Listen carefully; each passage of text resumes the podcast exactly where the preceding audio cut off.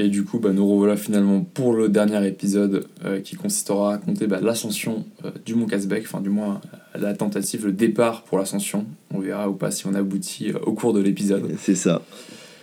Donc on vient de se réveiller, il est 2h20. Mathis, toi, quel était un peu ton état d'esprit au réveil, plutôt en forme? À ce moment-là, moi, étrangement, je suis extrêmement en forme.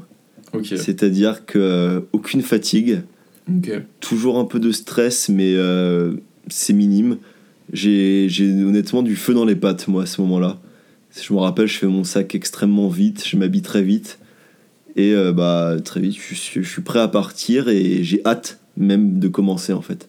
Ok. Bah, disons que moi, c'était pas du tout ça. Hein. Moi, je, traînais un peu des pieds, euh, je grattais un peu euh, mes yeux, j'essayais de me réveiller, un peu de l'eau fraîche dans le visage.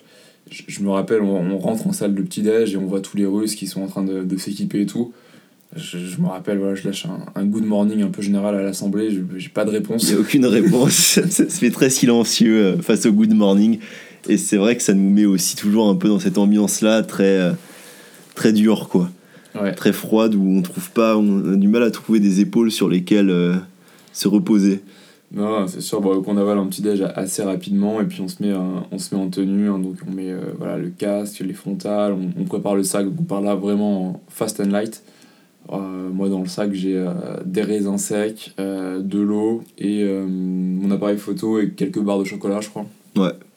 Pareil pour toi. Et pas moi, potentiellement plus ou moins pareil, et peut-être une polaire au cas où on se fasse surprendre par de la météo très froide en haut. Mais globalement, oui, le sac est, très vide au moment du départ. Ouais, donc on part avec des sacs le plus, les plus légers possibles, évidemment. Et donc bah là, c'est la première surprise en fait où avec Mathis, on pensait du coup reprendre l'itinéraire euh, de la veille sur lequel on s'était acclimaté, donc partir vers la, droite du camp de base et, monter sur la crête qu'on avait euh, gravi la, veille. On s'était dit naïvement que bah, si tout le monde euh, s'acclimatait là, c'était l'itinéraire de, départ.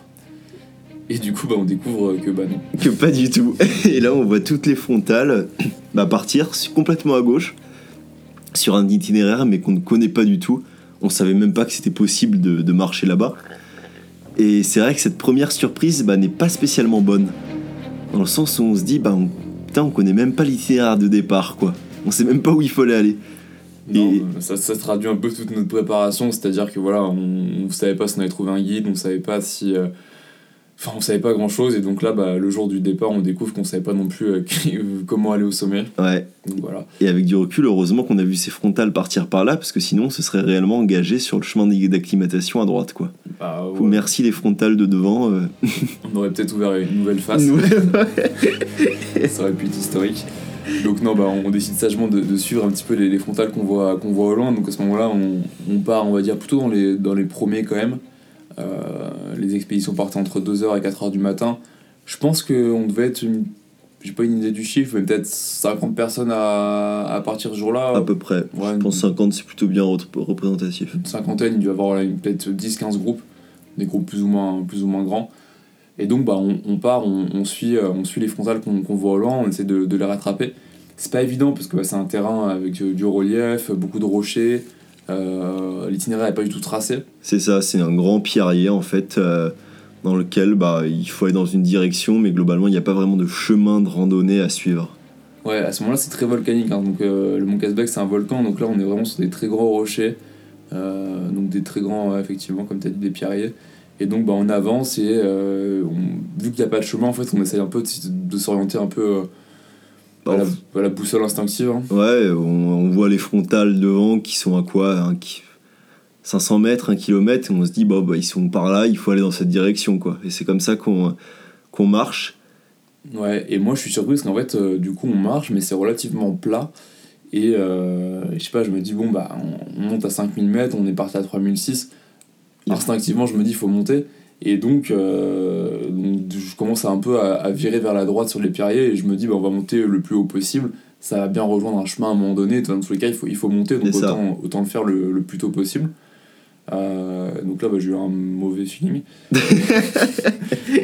Parce que du coup, on monte, on monte, et, euh, et au bout d'un moment, on voit plus de frontal. C'est ça, on s'isole un peu en fait en allant vers la droite. Et petit à petit, on voit de moins en moins de frontales et on les voit de moins en moins souvent. Et on commence à se sentir très seul d'un seul coup quand même dans ce pierrier euh, avec plus aucune frontale en vue. Et c'est vrai qu'on commence à stresser un peu de cette, de cette paumée. Surtout quand on découvre que notre chemin du coup sur la droite, bah, ça aboutissait à une sorte de... Euh, c'est quoi exactement? C'était un grand... Euh, bah, en fait on, arrive euh, au pied, pied d'une falaise où commence à avoir de la glace, etc. Donc on peut plus progresser sur ce terrain. Et à notre gauche, il y avait une espèce d'une grande descente qui menait à une espèce de canyon qui paraissait vraiment assez profond. Et donc on, a, enfin, on est un peu dans un cul-de-sac, en fait, ça, un angle droit cul-de-sac où on est face à, face à une façade et face à une descente. Et euh, enfin, on peut plus progresser. quand on se retourne, on commence à avoir des, des frontales mais beaucoup plus loin, en fait, dans, dans, dans, le creux, dans la vallée. Et donc on se dit, euh, en fait, on se dit, bah merde, on est, on est monté trop haut dans un endroit qui est pas propice euh, à l'itinéraire, et donc il va falloir faire demi-tour, quoi. Bah c'est ça, moi, à ce moment-là, je me dis qu'on s'est complètement paumé, qu'on a pris un chemin, et c'est vrai que je commence à ce moment-là, moi, par contre, à, vachement stresser, mais dans le bon sens du terme, du coup, ça me fait le cœur, il commence à battre très vite, parce que le peu de connaissances que j'en avais de la montagne, on m'avait dit les orages en montagne c'est dangereux, se perdre en montagne c'est dangereux. C'était les deux enseignements que je connaissais. Et du coup là, on s'était, bah, il y avait les frontales qui nous guidaient, mais on était quand même, le pierrier était grand, c'est-à-dire qu'il suffisait de descendre de 5 mètres pour d'un seul coup ne plus voir aucune frontale et ne plus savoir vraiment où on était. Du coup, c'était euh, c'était plutôt compliqué comme moment. Ouais, et là je pense qu'il y a un décalage qui se crée euh, entre nous deux dans le sens où moi, euh, depuis, depuis le matin, j'étais mal réveillé, je traînais un peu la patte et dans ma tête, voilà, j'essayais de, d'avoir des pensées positives, mais franchement, j'étais vraiment fatigué et vraiment pas bien réveillé. Et là, quand je vois qu'on s'est un peu perdu, qu'il faut faire demi-tour, qu'il faut redescendre ce qu'on a monté. Tout qu'on avait monté quand même, je pense, 200 mètres de dénivelé peut-être là-dedans. Ouais, on avait fait une belle montée et puis c'est un terrain un peu difficile et tout. Et donc là, quand je vois qu'on doit redescendre ça, en fait, je sais pas comment dire, ça, me fait un coup moral. Je me dis putain, euh, on est vraiment mal barré, euh, c'était l'erreur de trop, euh, franchement ça va nous coûter le truc. Donc là je, descends, mais moi je fais la gueule et je me dis qu'en fait j'ai envie de faire ma sieste et là, là je suis dans un mauvais, mauvais état d'esprit pour, pour continuer. Versus toi où toi je te vois trottiner comme, un, comme un petit chamois, enfin bah, tu vas vite à ce moment-là. Hein. Bah à ce moment-là, moi j'ai je, je, je, stresse à mort dans le sens où on voit des frontales passer en bas. Et je me dis globalement qu'il n'y en aura pas encore beaucoup de frontales qu'on verra passer en bas. Du coup, mieux vaut descendre très très vite. Et du coup, je gambade dans le Pierre en me disant bah mieux vaut les rejoindre et essayer de les suivre derrière. Et entre guillemets, c'est notre barreau d'honneur. quoi. Si les frontales là qu'on voit en bas disparaissent trop loin, on est mort dans le sens où bah on on n'arrivera pas à continuer, on va se repaumer, ou globalement on n'arrivera même pas à redescendre au bon endroit. Du coup, c'est vrai qu'à ce moment-là, moi, je, je suis en, un peu en autopilote stressé où je me dis, je pense à rien d'autre. Tu vois, par exemple, j'ai aucune réflexion sur c'est mort, c'est pas mort. Moi, c'est vraiment euh, descendre vite. Genre, c'est, c'est la seule chose qui est dans ma tête. Ouais. Ouais, alors que moi, je suis en train de ressasser sur les erreurs qu'on a faites, sur la fatigue, sur euh, potentiellement on n'a pas assez mangé. Enfin, voilà, je suis beaucoup plus euh, négatif. Et donc, bah, toi, je te vois descendre euh, très vite. Hein. Enfin, honnêtement, tu gambades dans les rochers. Euh, moi, j'essaie de suivre ton rythme, mais j'y arrive pas. Enfin, j'ai pas. Vu que je suis pas forcément bien réveillé, dans une bonne forme, je galère un peu à suivre. Donc, je vois, je me rappelle, tu m'attends un peu, tu me dis. Euh, ah, parce qu'à des moments, je te. En tu fait, presses le pas un peu. C'est ça, parce que j'essaie de pas descendre trop à chaque fois, parce que sinon, nos frontales se perdaient aussi, parce qu'il suffit mm. qu'on passe derrière une pierre et on savait plus où on était l'un l'autre. Du coup, c'était compliqué. Mais c'est vrai que je voyais un peu que tu traînais la patte et je faisais quand même un peu exprès d'aller un peu vite pour, euh, pour aller plus vite, quoi. c'est vrai que moi, à ce moment-là, je flippais quand même. Je me disais, si frontal disparaît, on est dans la merde. Ouais, et donc, bah, t'accélères, t'accélères bien le rythme à ce moment-là. Et, euh, et, je me rappelle, du coup, bah, on, revient sur le, sur le chemin euh, initial. Ouais. Où, bah, du coup, on a perdu toute notre avance. On était parti dans les, dans les premiers groupes. Et là, on se retrouve dans les derniers groupes. Je pense qu'on a perdu facilement une bonne heure. Ouais, une, une petite heure et demie, une bonne heure, ouais. Ouais. Et donc on se retrouve derrière un groupe de, de 10 Polonais. Tu te rappelles, ils avaient le drapeau euh, d'expédition. Le drapeau, ouais. Drapeau d'expédition. Donc un groupe de 10 Polonais qui avance euh, franchement assez lentement. Mais, euh, mais moi à ce moment-là, je me rappelle, on les suit, on est dans leurs traces. On se met dans leurs pas, ouais, carrément. Et, et, moi j'ai le cardio à ce moment-là qui, qui commence un peu à s'affoler. Je pense que la descente m'a réveillé, enfin m'a mis sur un rythme cardiaque un peu plus élevé parce que depuis le matin j'étais vraiment endormi. Et, euh, et là, j'ai mon cœur qui commence à, à, battre assez fort. Et euh, j'ai je commence à avoir un petit peu de mal à respirer. Je suis vraiment pas en forme. Et, euh, donc, je me rappelle qu'on suit le groupe de Polonais qui va pas vite. Mais toi, je te sentais bien capable de les dépasser. Tu avais peut-être envie de le faire. Moi, franchement, ça m'allait bien d'aller au rythme des Polonais. Quoi. Bah, leur rythme, niveau vitesse peut-être, mais moi, ça me rassurait quand même beaucoup aussi de voir un groupe devant Du coup, c'est vrai qu'être dans leur repas à ce niveau-là, c'était un confort qu'on euh, bah, on le refusait pas, ce confort, quoi. D'avoir un groupe qui avait l'air de connaître l'itinéraire. Du coup, on avait juste à se mettre dans leur pas, les suivre, et on savait globalement qu'on allait être euh, dans de bonnes directions. Du coup, c'était vachement reposant pour le, moral à ce moment-là, et le mental de se dire bon, il suffit, euh, les, les, jambes normalement fonctionnent, il suffit de les suivre. Quoi. Il n'y avait pas à réfléchir, il y avait pas, on se perdait pas, c'était simple. Ouais. Non, mais clairement, et donc, bah, moi, je sais que moralement et mentalement, je m'accroche pas mal, physiquement aussi, parce que je suis vraiment, je suis, je suis dans le dur à ce moment-là. Euh, et, euh, et, je me rappelle, je fais quand même pas mal de pauses où euh, j'essaie de reprendre ma respiration, de me remettre bien et tout. Et je sais qu'en fait, là, dans ma tête, j'avance, mais j'ai qu'une envie vraiment, c'est de m'effondrer sur un rocher et de dormir 15 heures de suite. Je suis vraiment, enfin, je, je me sens fatigué, tu vois. Ouais, ouais. Et, et je me rappelle, je me dis dans ma tête, euh, en fait, je me dis, on va aller jusqu'au glacier, qui est à 4200 mètres. Euh, on va arriver au glacier, il va être 6h, 7h du matin, ça va être les premiers rayons du soleil. Je vais sortir mon appareil photo, je vais faire une belle photo du glacier, je vais prendre le temps de faire des, belles photos là-bas, et on reviendra au camp de base, et ça aura été euh, une belle expédition, on aura découvert des belles choses. Et moi, dans ma tête, je me dis, voilà, je donne tout pour aller voir ce glacier, pour aller voir à quoi ça ressemble un glacier en haute montagne, pour voir les rayons du soleil, et, et malheureusement, ça va plus loin, quoi. Ouais. Et moi, c'est ça à 1000%. Et en fait, c'est ce qui me redonne un peu de rythme dans le sens où je me dis, vu qu'on va à 4002 et que là on doit être à 3008 ou 3009, allez, il reste plus grand chose, on va le faire. Et, euh, ça sera sympa quoi. Ouais, ouais, et à ce moment-là, ça, bah, on n'échange pas du tout à ce moment-là par rapport à ça. Non, mais en fait, moi je suis tellement dans le dur. Ah, mais ouais, ouais je me rappelle, je, je vraiment. On, on, se parle pas du tout en fait, quasiment pendant toute la montée parce que chacune des pauses, je me rappelle, j'essayais à des moments de détendre l'atmosphère, d'avoir des, d'avoir des informations ou quoi. Et toi, tu fixais le vide et tu buvais, tu, tu, grignotais et tu parlais pas, quoi. Ah non, mais en fait. J'arrivais pas trop à savoir du coup ce que tu euh, pensais, mais je me disais, bon, un peu de fatigue physique, euh, tu, parce que tu marchais quand même finalement, tu, tu traçais, enfin tu Ouais, mais en fait, objectivement, enfin, moi j'étais mort, hein, franchement, sur les trois dernières nuits, du coup, euh, entre la nuit chez Nounou Guest House, la première nuit dans la tempête et euh, la deuxième nuit avec le stress et tout, je pense qu'en cumulé, j'ai 6 ou 7 heures de sommeil sur les trois nuits. je pense qu'en nutrition, on a dû avoir bouffé 300 grammes de riz sur trois jours. Enfin, tu vois, je me sens faible, fatigué. Et en fait, à ce moment-là, je me dis, je suis tellement dans un état, mais même pas second, un état septième ou huitième, que je me dis, genre, pour moi, c'est naturel que t'es aussi exposé que moi. Et je me dis, naturellement, on va arriver au glacier, et je vais dire, mec, je suis mort, je peux plus aller plus loin. Et pour moi, dans ma tête, t'allais dire pareil, genre, pour moi, c'était inconcevable que tu sois vraiment en forme, tu vois.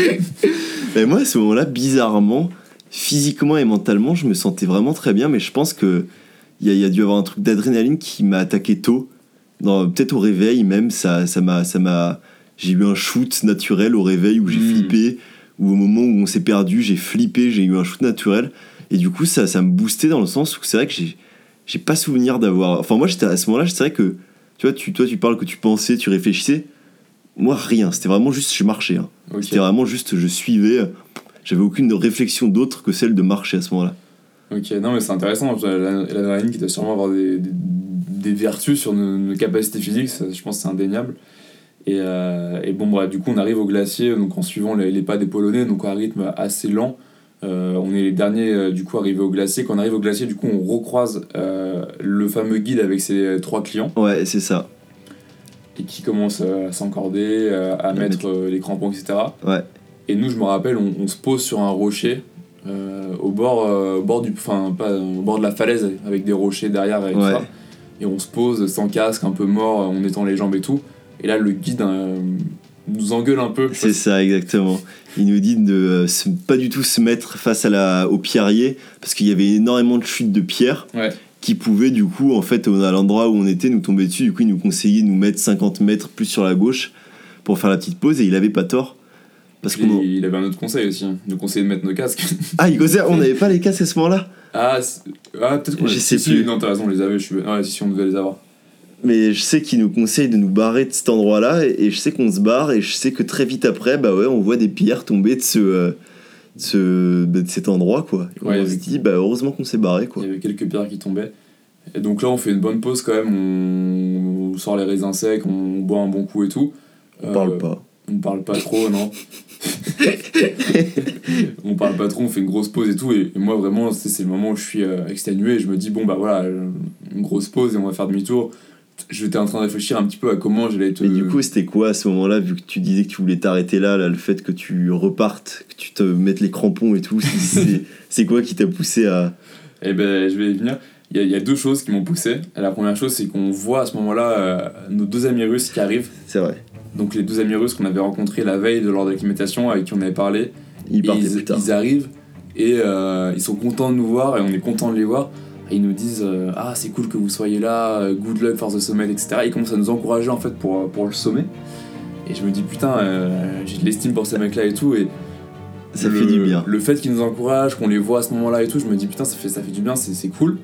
Et euh, il y a un deuxième facteur, c'est en fait, je te regarde et je vois dans tes yeux que genre euh, t'as envie d'y aller. Enfin, je, sentais que t'étais déterminé, que t'avais vraiment euh, l'énergie et tout. Et à ce moment-là, moi, je suis déconcerté. Je me dis, mais genre, comment c'est possible qu'il ait l'air qu'il ait l'air autant en forme? Et après, je me réfléchis, je me dis, putain, en vrai de vrai, on est sur le glacier du Mont Casbec. C'est un peu moi qui est forcé pour qu'on aille au Mont Casbec. Et, et, je vois Mathis qui est ultra motivé, qui semble hyper en forme et tout et c'est moi qui vais le faire faire demi-tour. Je me dis, mais non, c'est pas possible. J'ai pas le droit. Donc là, j'ai un peu d'ego et tout. Je me dis, ah, putain, merde. C'est bon l'ego par moment. je me dis, il est en forme, ça fait chier, mais s'il est en forme, euh, je, vais devoir le suivre, quoi. Et donc, je me rappelle qu'à ce moment-là, je te dis, euh, je te dis, mec, euh, ok, ok pour y aller et tout, mais par contre, moi, je vais mettre dans tes pas et je vais mettre en pilote automatique où je vais. ouais. Je te, je te demande de faire la trace, tu vois. Je te demande gentiment de faire la trace, de faire le rythme, et je te dis, moi, je te suis mais euh, je, voilà, me parle pas trop. Ouais, ouais, ouais. Ah, ben ça, j'avais vu ouais, depuis le début que les discussions c'était compliqué. mais en même temps, moi, c'est vrai que ça, parce que c'est, on, en parle après coup, mais sur ce coup-là, je te pensais pas du tout autant. Euh, autant en temps, je me disais juste qu'un peu plus fatigué, mais globalement, les pas, tu les faisais quand même au final. Ben, tu sais que. C'est-à-dire que t'as dû lutter mentalement quand même quand on est arrivé du coup à, à 4002 là au pied du glacier, je me rappelle qu'à, que vers 4100 ou 4, enfin juste avant le glacier en fait, je voyais des il y avait deux tentes au loin de, de, personnes qui avaient passé la nuit dans des tentes un peu plus haut du coup. Et quand je vois les deux tentes, vraiment, j'ai une voix dans ma tête qui me dit Théo, va t'accoucher dans la petite tente, fais-toi une bonne sieste bien méritée. Et vraiment, en fait, j'ai envie de dormir. Mais vraiment, genre, euh, je, je, peux dormir 5, 6, 7 heures. Enfin, je sais pas combien de temps j'aurais pu dormir, mais là, vraiment, mon corps veut dormir. Et quand je vois les petites tentes euh, au loin, j'ai vraiment, vraiment envie d'y aller pour, euh, pour taper un somme, quoi. Mais, euh, bah, j'y vais pas, quoi. Mais à ce moment-là, par exemple, tu stressais encore ou pas? Non, pas du tout. Ah, mais je pense que c'est ça la différence. Hein. Parce que moi, je me rappelle, ce moment-là, que j'étais encore très paniqué à ce moment-là, dans le sens où. C'est peut-être ça qui faisait que j'étais réveillé, parce que la forme, après, derrière, les pas, on les faisait. Mais c'est vrai que moi, j'ai souvenir quand même qu'à partir du moment où on s'est perdu, j'ai paniqué à un point qui a fait que mon cœur il s'est emballé. Et derrière il s'est jamais euh, il s'est jamais calmé. C'est à dire que à ce moment là j'ai l'impression d'avoir bu 10 de café moi bizarrement. Ouais bah c'est intéressant et je stressais à mort encore quoi. Bah du coup moi non j'étais pas du tout dans une phase de, de stress. Mais du coup bah, on, commence à marcher donc euh, sur le glacier et donc là, bah, c'est quand même un environnement euh, bah, euh, voilà, à risque, il faut être hyper vigilant, il y a, y a, beaucoup de crevasses. Ouais. Donc on enjambe euh, bah, beaucoup de crevasses, hein. il y a des, des, crevasses assez larges, assez profondes, assez visibles, etc. Donc voilà, le terrain de jeu est, assez prévisible, enfin, on, tu, on sait pour faire la trace. Les crevasses, elles se voient globalement, il n'y a, y a, pas vraiment de piège. Après, le, le problème, c'est qu'on avait les gens, vu que la, on avait fait une pause d'un quart d'heure, les gens étaient partis avant nous, du coup on n'avait personne vraiment à suivre à ce moment-là. Ouais. Du coup, c'était plutôt à nous juste de voir les traces vite fait, peut-être qui étaient au sol, d'enjamber de, certaines crevasses. Ouais. Et du coup, voilà, c'était quand même un peu. Euh, il fallait être concentré. Ouais, et surtout, c'est qu'il y, y, a quand même une bonne partie sur glacier, du coup, donc on, marche sur glacier assez longtemps avant d'arriver sur la partie vraiment, vraiment neigeuse. Donc là, on s'est encordé, on a pris toutes les mesures euh, de sécurité. Euh, on a le piolet à la main, je crois. Piolet à la main, ouais. À la main. Et, et, du coup, bah, moi, comme je suis, je suis fatigué dans un état un peu second, j'ai tendance à pas mal regarder mes pieds, à, me réfugier dans mes pensées. Voilà, je, grosso modo, je compte mes pas ou je pense à des choses qui essayent de, de, de me motiver par la, par la pensée. Donc je suis pas forcément alerte des éléments. Et donc à un moment, en fait, euh, on traverse une crevasse, on traverse une crevasse, je te suis. En fait, il y avait un petit pont de neige, c'est ça? Il y avait un pont. En fait, voilà, donc en fait, je, je, je, marche sur un pont de neige sans me rendre compte parce que du coup, je regarde mes pieds et du coup, j'ai l'impression d'avancer sur, voilà, sur, sur de la neige classique et je mets mon pied sur un, enfin je mets mes deux pieds sur un pont de neige. Euh, instantanément le pont de neige s'effondre. Et donc je commence à tomber dans une dans une crevasse. Ouais. À ce moment là ça va hyper vite. On était bien espacés, donc on avait bien respecté les normes de sécurité, donc la corde se tend. Toi, je te vois, tu te jettes par terre, hein, c'est ça? Ah, c'est ça. Moi, je, je marchais, mais du coup, le pont de neige, globalement, en fait, quand il fallait enjamber une crevasse, je me rappelle que je, prévenais à chaque fois, je marchais, je disais crevasse. D'ailleurs, je te regardais traverser. Et c'est vrai que pour le pont de neige, peut-être que euh, du coup, on avait vu que c'était en gros, il fallait faire un pas dessus ou deux pas dessus. Généralement, euh, il fallait juste marcher dessus. Et peut-être, ouais, il y avait trop de poids ou quoi. Et c'est vrai qu'il s'était effondré. D'un seul coup, je sens la, la corde se tendre. et là, je me dis, putain, merde. Et en gros, j'ai une première alerte où elle se tend, mais ça va, c'est juste une petite force qui me tire en arrière. Je me dis, il s'est arrêté, il a arrêté de marcher, et du coup, j'ai fait un pas et ça m'a tiré vers l'arrière.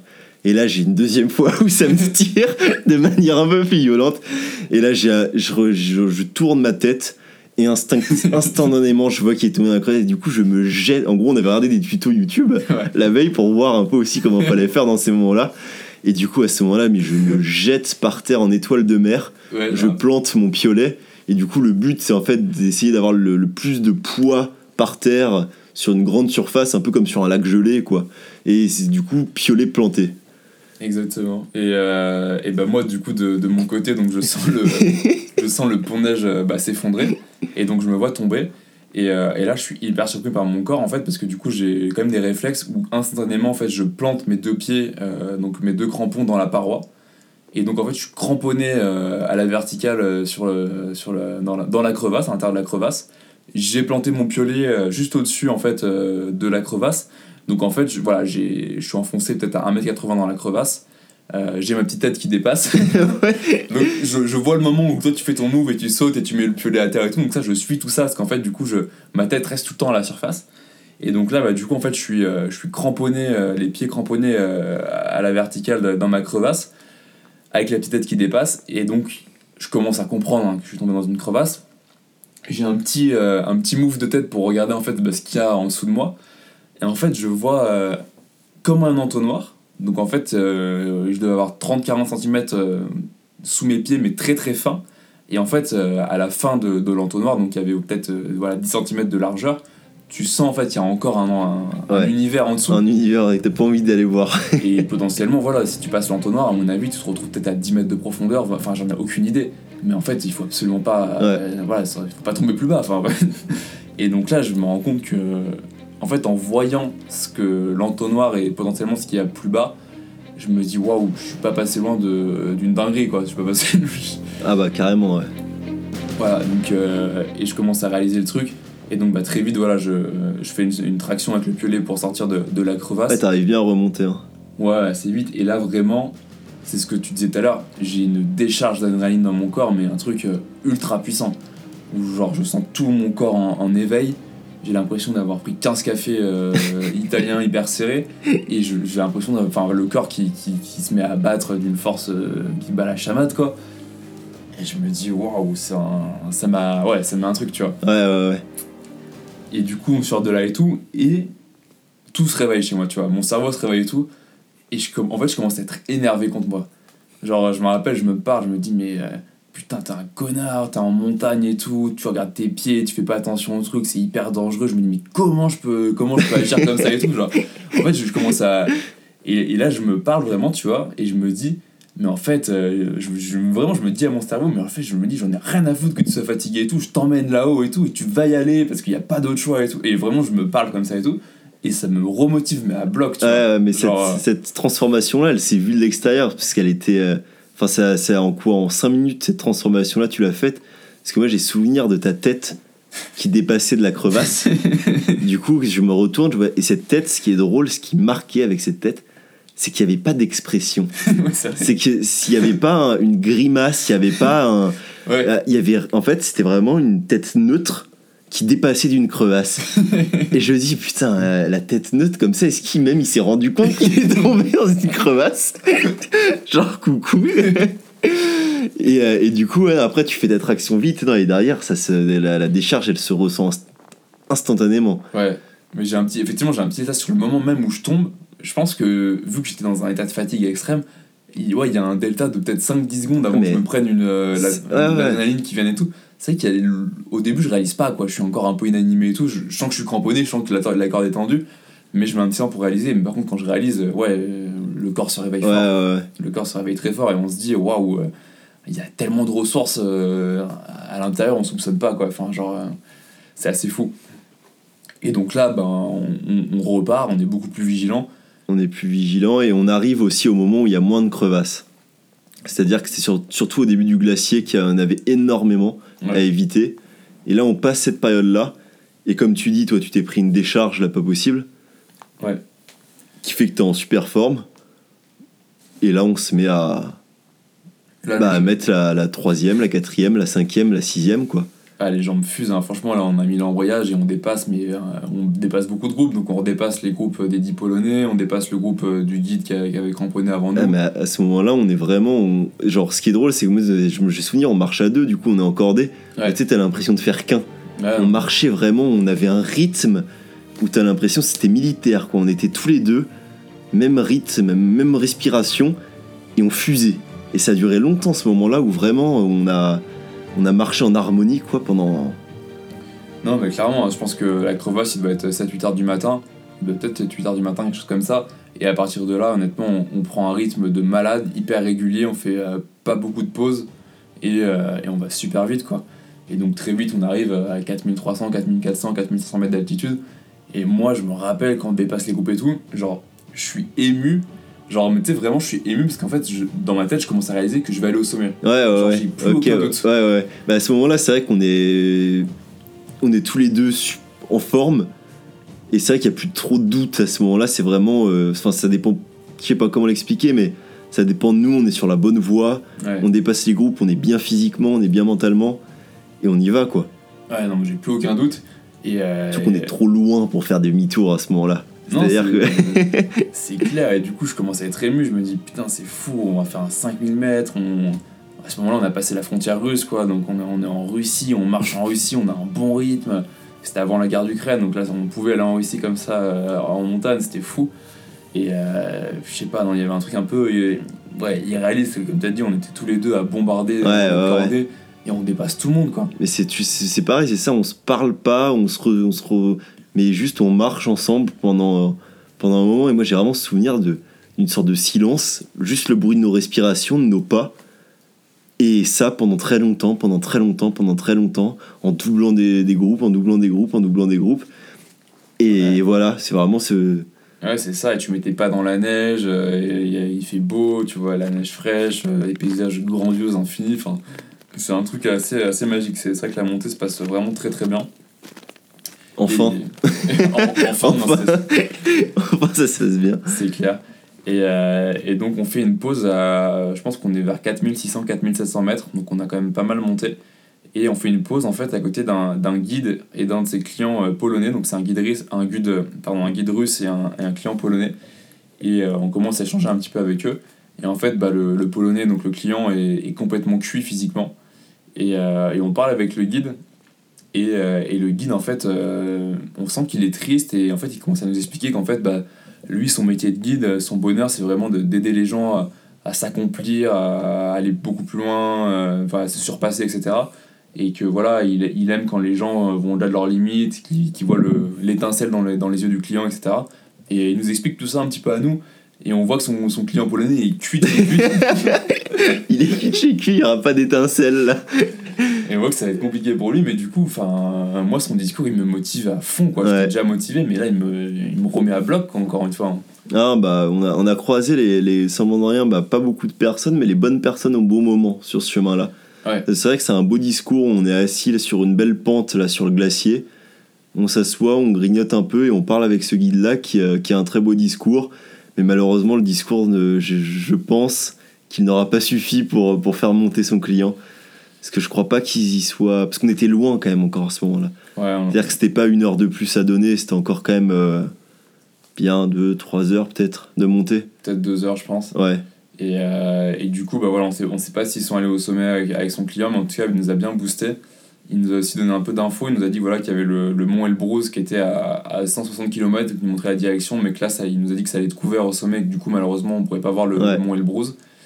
Et il nous a aussi dit une anecdote, du coup, mais moi à ce moment-là, cette anecdote-là, je l'ai pas du tout entendue. Je pense que mon cerveau était verrouillé. Mais je me rappelle, Mathis, du coup, par rapport à un mec de son village. Ouais, ben, globalement, il y avait quelqu'un qui faisait la montée. Ils étaient plusieurs d'un même village en Russie à faire cette, cette l'ascension ce jour-là, je crois. Ouais. Et globalement, qui avait glissé parce qu'en fait, on était sur une sur le glacier, sur une pente, je crois que le, globalement, pendant toute la montée, c'est du 40%, un peu plus par moment. Et en fait, il avait glissé et il avait dévalé en fait tout, tout le glacier jusqu'à se retrouver en bas dans une sorte de, de petit plat. Et je crois que plusieurs, du coup, il y avait eu des messages de passé, des gens étaient allés chercher, mais je suis pas sûr qu'ils l'avaient euh, qu'il trouvé directement. Ou je sais plus ce qui lui était arrivé. Mais tu avais cette info-là en montant, surtout que bon, nous c'était notre première fois, moi sur des pentes comme ça c'est vrai que quand tu regardes en bas, ça faisait un peu peur. Et du coup, apprendre que quelqu'un avait glissé et s'était retrouvé tout en bas, c'était pas, pas rassurant. Non, c'est clair. Moi, je me, en fait, je me rappelle qu'il nous raconte une histoire sur quelqu'un de son village, effectivement, qui a glissé, qui est tombé et tout. Mais moi, ce moment-là, je fais pas la connexion. Je, je, me je réalise pas que c'est aujourd'hui. je réalise pas que c'est au, Mont Casbec.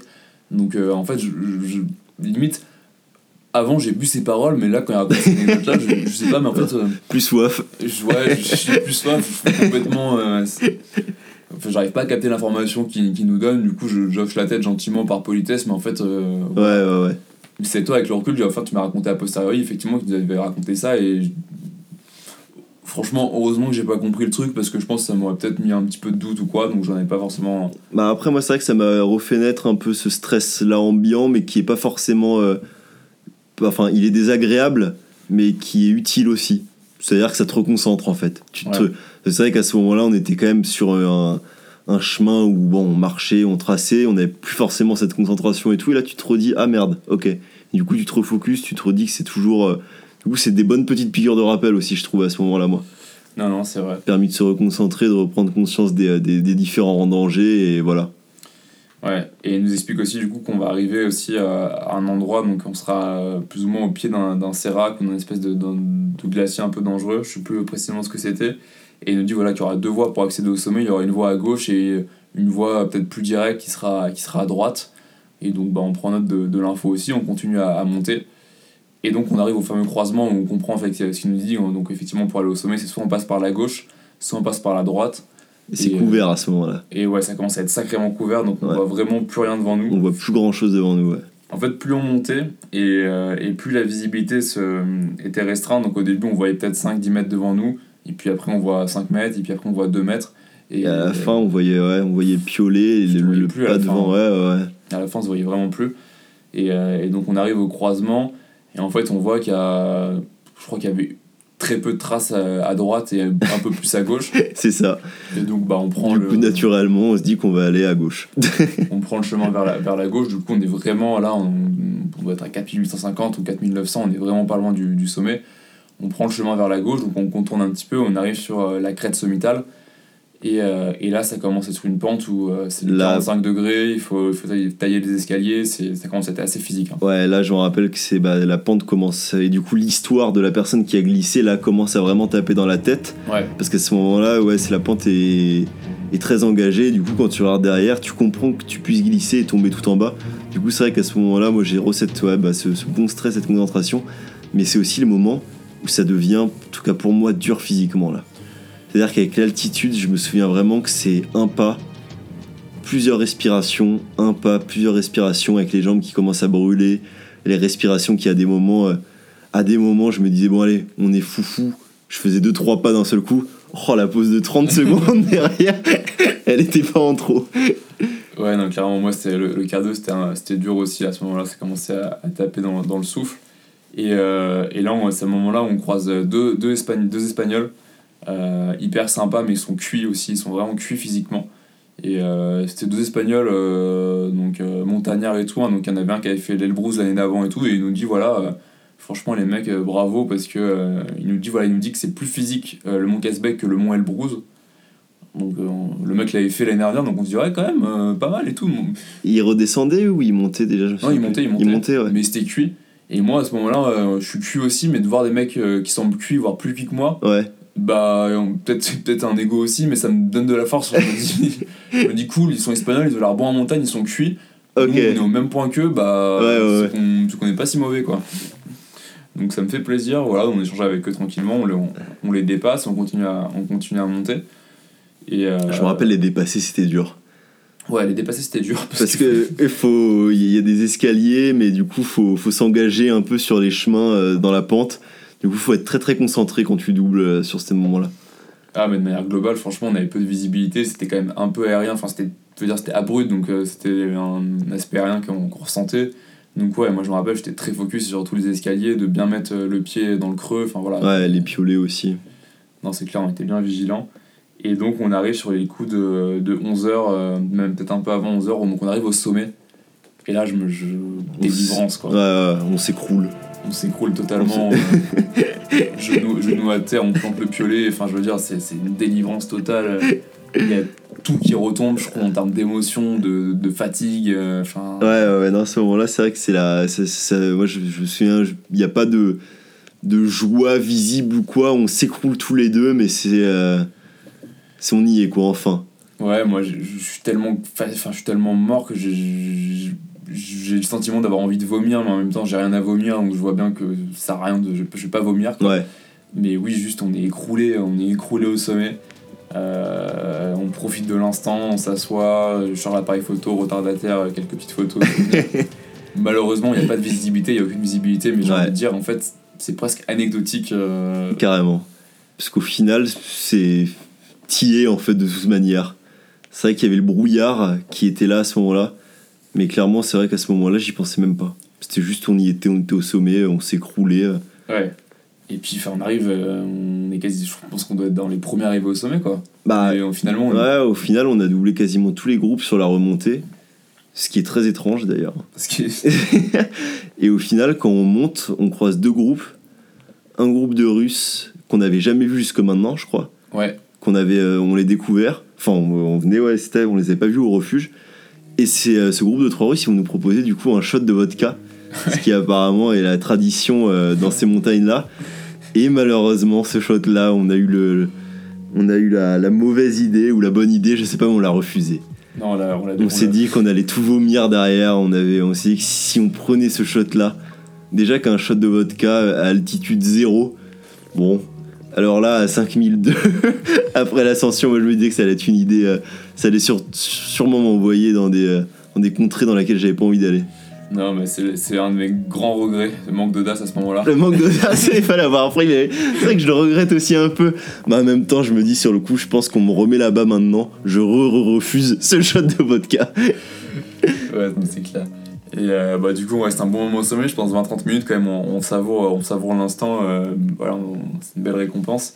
Et, euh, et au moment d'entamer la redescente, en fait, c'est super parce qu'on croise nos deux amis russes, donc de toujours, hein, le, fameux duo magique qui vient juste d'arriver au sommet et là on fait une accolade hyper chaleureuse. Ouais. Euh, on se dit on, se félicite. Enfin vraiment ça fait tellement plaisir de les voir au sommet euh, en même temps que nous. Enfin genre c'est assez magique ce moment là ah ouais non franchement revoir leur tête. Enfin c'est marrant parce qu'à chaque fois on les a croisés à des moments clés quoi. Ouais on les a croisés on a, on a, échangé. C'était vraiment le groupe avec lequel on, on sentait qu'il y avait une connexion. Enfin voilà ils nous considéraient on les considérait. Enfin c'était le premier groupe où tu avais l'impression qu'ils nous prenaient pas pour des euh, bon, à tort ou à raison, mais pour des merdeux.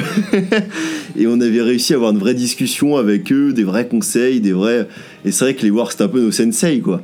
Et les voir, euh, l'acclimatation devant le glacier, au sommet à ce moment-là, à chaque fois tu les oublies, tu les revois, et c'est des moments très. Euh, c'est des beaux moments, quoi. Ouais, et eux, ils savent pas à quel point ils nous ont donné de la force, à quel point ils étaient importants dans, notre ascension. C'est ça, ouais, ouais, ouais. C'est notre premier 5000, c'est notre, premier, euh, notre première expédition en haute altitude. Comme quoi, juste la présence à des moments peut marquer, mais c'est vrai que je pense qu'à zéro moment, ils se sont dit qu'ils nous ont donné cette puissance-là. Hein. Non, c'est clair. C'est clair, c'est clair. Donc franchement, ouais, hein, s'ils écoutent le podcast, ce qui n'arrivera jamais, bah, en tout cas, merci encore à vous pour, pour il venait de Saint-Pétersbourg. C'est le seul détail dont je me souviens. Ouais, c'est vrai. Et, euh, et, du coup, bah, après, on redescend. Donc là, rien à dire de particulier sur la descente. Hein, on trace le chemin. C'est un petit peu dur physiquement, mais on est tellement dans l'euphorie, dans l'émotion que euh, on avale, on avale la descente. On avait quand même une petite tablette de chocolat. Ah oui, une tablette de chocolat. Une tablette de chocolat, enfin deux carrés de chocolat qui nous restaient. Et du coup, euh, bah, on se dit que pour un peu de force dans la, dans la descente, on prend chacun notre carré de chocolat. Moi, je dois faire quoi 10-15 mètres, je pense? Avant de vomir mon carré de chocolat. C'est pour ça que j'ai bien fait, je pense, de pas prendre de la vodka. Parce que le, carré, j'ai instantanément tout vomi. Et c'est vrai qu'à ce moment-là, c'est pour ça que j'étais content de redescendre. Parce que physiquement, jusque-là, je pense j'avais eu une seringue d'adrénaline. Là, peut-être que c'était en train de partir. Et derrière, le contre-coup, là, le ça faisait pas plaisir de vomir comme ça là-haut. La machine Matisse qui commence à, à, s'enrayer. ouais, c'est ça.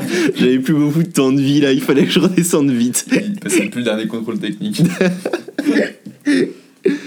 Euh, bah, du coup, voilà, on, continue euh, la descente après cette, euh, cet épisode du chocolat. Et, et, on arrive donc au fameux glacier du départ dans lequel j'avais mon, mon, ami la crevasse. Et, et là, du coup, bah, quand on arrive au glacier, on se désencorde, ça Bah en fait, on retraverse cette partie du glacier avec beaucoup de crevasses. On arrive à trouver un chemin beaucoup plus safe, du coup sur lequel on a, on a beaucoup moins de, de soucis à les enjamber. Je me désencorde, j'enlève mon matériel un tout petit peu plus vite et je commence à partir sans mettre devant, histoire d'attendre un peu plus loin. Et il y a un groupe de 4 qui descend très très vite, du coup qui étaient tous encordés les 4, qui me doublent à ce moment-là. Du coup je dois être 50 mètres en dessous de toi il me double, il marchait très très vite.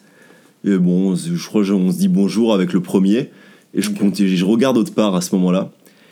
Et d'un seul coup, je vois euh, dans ma vision périphérique, du coup, je regardais pas fixement, quelque chose bougeait vite. Quelque chose allait très vite. Et là, instinctivement, je regarde vers là où ça a bougé euh, au niveau de ma vision. Et je vois qu'ils sont plus quatre, ils sont trois. Et là, d'un seul coup, j'entends crier. Et en fait, il y a le dernier de la cordée, du coup de 4, qui est tombé dans une crevasse nette. Et à ce moment-là, bah, du coup, y a, ça crie. Alors, eux, ils étaient vachement bien équipés. Ils ont réussi à, stabiliser son poids, à l'arrêter. Et le problème, c'est que ça a duré derrière vachement longtemps, dans le sens où euh, le mec répondait pas au début quand il l'appelait parce qu'il était tombé super profondément. parce que eux, contrairement à nous, on avait mis 8 ou 9 mètres de corde. Eux, ils en avaient bien 15 entre chacun ils avaient vraiment des longues, longues cordes. Du coup, il était tombé plutôt bas. Et derrière, en fait, bah, ils, ont, ils ont eu peur un moment qu'il soit, soit évanoui, soit pire. Ils ont réussi, en fait, au final, à faire un système de poulie pour commencer à le remonter. Ouais, c'est ça. Sauf que c'était pas possible, je crois. Ils ont dû, ils, ont peut-être appelé, je, je, me souviens pas. En fait, ils ont commencé à mettre en place un système de poulie, mais c'était encore un petit peu, enfin, ils étaient encore un peu sous l'adrénaline, l'excitation du truc, enfin, l'excitation, l'angoisse du truc et ils nous appellent en renfort donc à ce moment-là on, court on essaye de tirer sur leur corps pour essayer de, soulever le gars et tout. En fait on n'y arrive pas il, est trop lourd enfin c'est trop galère on n'arrive pas à faire le truc. Et, euh, et on parle par russe aussi. et on parle par russe donc franchement c'est hyper dur de suivre les instructions on ne sait pas quoi faire à ce moment là eux essaient de mettre en place un système de police ils ont tout le matos pour mais nous on n'a jamais fait ça et du coup on comprend pas forcément ce qu'ils attendent de nous euh, donc on essaye d'aider au mieux, mais c'est un peu compliqué. Il nous place à des moments sur la corde, tout était au, je sais plus, à la fin, moi j'étais au début, on essayait de tirer, enfin, on, voilà, on fait, on fait ce qu'on peut, et, euh, et toujours nos deux amis russes arrivent à ce moment-là à la rescousse, et eux pour le coup, bah, ils étaient hyper expérimentés, ils comprennent le russe, et donc là en fait, ils, prennent, ils prennent nos places, ils arrivent carrément avec l'équipement pour mettre en place le système de poulie, ils maîtrisent tous les rouages, etc. Euh, voilà, donc on, regarde un petit peu, on voit que ça se passe bien, que le gars va être euh, secouru, il a, il a, il a repris la parole en bas. Donc là, bah, on reprend notre chemin, voilà, on sait que. Ouais, ouais, c'est ça. Qui va sortir. notre utilité n'était plus, euh, n'était plus requise là-bas. Du coup, on redescend tranquillement sur ce pierrier bah, dans lequel on s'était perdu au début. Et on marche, et je me rappelle qu'à ce moment-là, semblant de rien, c'est long. Hein. Parce que c'est vrai qu'on commence à avoir du chemin là dans les pattes moi, j'ai vraiment souvenir d'un, d'un pierrier sans fin, quoi. C'est-à-dire qu'on marche, c'est toujours le même paysage. Ça, en fait, t'as l'impression de te rapprocher, tu te rapproches jamais. C'est, moi, c'est, c'est dur à ce moment-là. Honnêtement, je, j'ai les pieds qui commencent à faire mal, les ampoules qui se réveillent, les, euh, vraiment un beau petit contre-coup physique qui se fait redescendre, euh, ce qui se fait ressentir sur cette fin de redescente quand même. Ouais, c'est long et puis commence à faire chaud aussi. On est en haute montagne, le soleil il tape fort, là il doit être 14-15 heures. Donc euh, ouais, on a, on a, vraiment envie d'arriver au camp de base et de, et de se poser, se reposer, euh, effectivement ça, ça, devient nécessire. Donc bah, on, voilà, on, a un rythme régulier, on fait, on fait au mieux euh, malgré la fatigue et malgré les jambes qui commencent un peu à partir en cacahuète. Mais les chevilles qui se tordent dans tous les sens à chaque pierre. ouais, non, les pas sont plus, les pas sont plus lourds, sont plus difficiles, c'est sûr. Et donc finalement on arrive au, camp de base, donc il doit être 15-16 heures, j'ai plus l'heure précise en tête. Enfin, moi, je me rappelle, je me mets sur un, un, gros, un gros caillou, un gros rocher, je m'étale et je dois m'endormir à un instant pendant peut-être 2-3 heures en plein cagnard, sans crème solaire, sans rien. Mais bon, Ah, on s'écroule à ce moment-là. Ah, je m'écroule, on s'écroule littéralement. Et on se réveille un, peu de ces débuts de soirée. Et, euh, et là, bah, je sais pas, il y, a les Russes qui mettent de l'ambiance, il y a du petit euh, Polo and Pan en fond, une petite musique ah, d'ambiance, ah, house. Ouais, ouais, ouais. Je sais pas, c'est cool, c'est bonne. Là, à ce moment-là, c'est bonne vibe. On se réveille, on est cramé par le soleil, mais mes petites ambiances euh, d'apéritif à deux doigts de sortir une, bière et des cacahuètes. Quoi. Ah bah, ça, c'était lunaire quand même. On se réveille et là, on entend. Il y avait des enceintes près du coup des, de la Meteo Station et on commence à se dire, mais on, on la connaît cette musique. On s'approche et on voit des guides de haute montagne tous cigarettes, une petite bière ou quelque chose comme ça, en train de danser sur Polo and Pan à 3600 mètres dans le Caucase. Et là, on se dit, mais c'est quoi ce truc ou quoi? Non, c'est clair. Ce qu'il faut savoir, c'est que Polo and Pan, c'est un groupe de, je sais, on peut dire de la techno, ouais. Ouais, français ou... désolé, on n'a pas les termes. qui est hyper populaire du coup en Géorgie. Il y avait pas mal d'affiches de, concerts euh, qui, qui faisaient là-bas, etc. Donc voilà, c'est un groupe euh, populaire. Euh, en Géorgie. Donc écoutez, euh, c'est Polo Pan, vous êtes, vous êtes connu, surtout là-bas. et, euh, et, enfin, du coup, bah voilà, on passe la soirée tranquillou, euh, on fait aucune folie, hein. nous, il n'y a, y a, pas de bière, il n'y a rien, je sais même pas si on... Ça... Je sais même pas si on mange. Je sais même pas si on mange, effectivement, je pense qu'on dort surtout. Hein. Ouais, donc on se met dans le lit, franchement, on, s'écroule, on s'écroule de fatigue, on, on, passe une, enfin une nuit... une bonne nuit, hein. Une bonne nuit de récupération, ouais. Ah ouais, cette fois-ci, il n'y a pas eu de vent, il n'y a pas eu de... Et je pense qu'aussi, du coup, le stress, tout ça, plus trop d'angoisse, à ce moment-là, je me rappelle. En fait, tellement que je pense qu'on a bien dormi, je me rappelle plus. C'est un bon signe. Ce qui est un bon signe. et donc, on se réveille le matin, on, plie la tente, euh, on dit au revoir à nos amis russes euh, qui partaient euh, reprendre leur chemin pour le, pour le Mont Elbrus. Donc, franchement, je regrette presque de ne pas avoir pris leurs coordonnées, tu vois, un, numéro de téléphone ou quelque chose, parce que honnêtement Vraiment, ils étaient, ils étaient touchants, c'est ce petit duo qu'on voyait partir avec leur gros sac pour le, pour le Mont Elbrus. C'était super touchant, surtout le fait qu'ils aient. Euh, toi, tu as dit tout à l'heure qu'il ait 50-60 ans. Honnêtement, moi, je, miserais sur du 60-70 ans le plus vieux. Non, quand même pas. Oh, si. Franchement, moi, c'est ça que je trouvais beau, c'est qu'il avait l'air franchement vieux. Et l'autre derrière, euh, j'aurais dit 35, 40 grand max, tu vois. Mais il y avait une. Pour il y avait 30 ans entre les deux. Et du coup, cette sorte d'amitié-là, intergénération. Enfin, parce que je crois qu'ils n'étaient pas. C'était pas on, leur avait demandé, ils n'étaient pas euh, membres de la même famille, c'était vraiment des, euh, des amis, ouais. Des amis, ouais. C'est vrai que c'était. Euh, et moi, 50-60, je te trouve. bon, en, tout, cas, ils avaient, ils avaient un décalage d'âge, c'est sûr et certain. Et donc, on les voit partir avec leur gros sac, bah, direction de Mont Elbrus. Donc voilà, on leur souhaite bonne chance, on, on leur dit que c'était sympa de les avoir rencontrés. Et puis, et puis voilà, et ce qui était touchant aussi, c'est que du coup, le plus vieux, il parlait pas du tout anglais, donc il y avait, euh, c'était le jeune qui faisait un peu la. Il faisait la traduction euh, en anglais, ouais, à chaque on sentait qu'à chaque fois qu'on, qu'il traduisait, du coup, il nous regardait avec ses petits yeux, il a dit, enfin. Il attendait les réponses, même s'il comprenait pas ce qu'on disait directement, quoi. Donc c'était, c'était vraiment une relation euh, touchante qu'on avait assez avec, avec ce duo. Et, et bah voilà, donc on les voit partir, ça nous fait une petite larmichette, mais nous, nous aussi on, on part, on descend à Casbegui, donc le village de base. Et donc bah, on va boucler la boucle, on retourne au restaurant auquel on avait mangé avant le départ euh, pour l'ascension. Exactement, ouais. On se fait enfin une régalade digne de ce nom. on mange.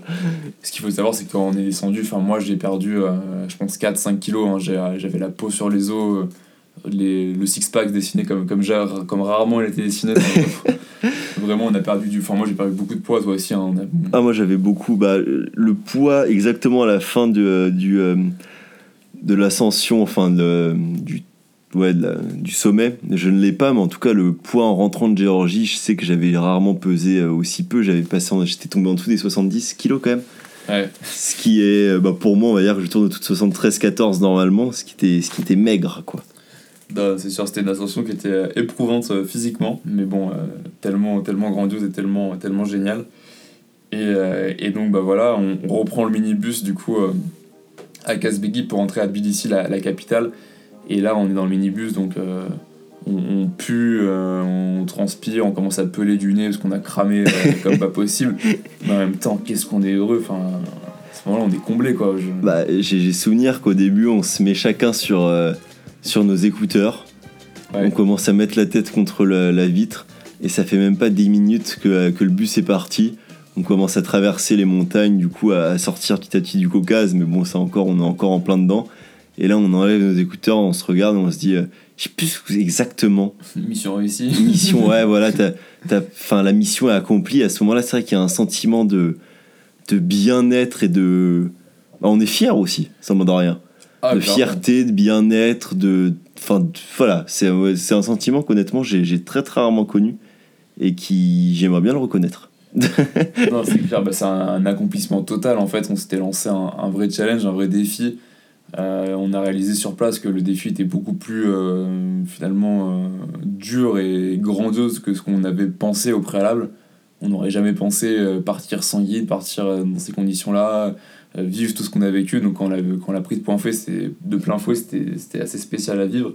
Et du coup, quand on sort de là, bah, on, se sent, on grandi, on se sent. Ouais, non, franchement, c'était. Ah, le sentiment était c'était quelque chose à ce moment-là. Et surtout, ce qui est marrant, c'est qu'on a le même au même moment, genre en regardant les montagnes là comme ça, avec la musique, on se dit putain. tu vois le paysage défiler, t'écoutes ton, petit, ton petit morceau de rock'n'roll avec la guitare et tu te dis ouais, c'est bon. Ouais. c'est fait. Et on, fait. et on n'est pas dans les journaux français, ouf. Clairement. Donc euh, voilà, c'est comme ça qu'on a, on a bouclé notre premier 5000 euh, mètres euh, avec Matisse. Donc une expérience euh, totalement riche, qu'on a pu aussi euh, passer la frontière russe euh, sans visa. on a pu se confronter aussi bah, aux montagnards russes, qu'on a pu partager des moments forts et intenses, qu'on a pu avoir l'introspection avec soi-même, qu'on a pu vomir du plaquette de chocolat pour certains. Une aventure extrêmement agréable. Exactement. Et c'est sur ces mots que s'achève l'aventure Casbec.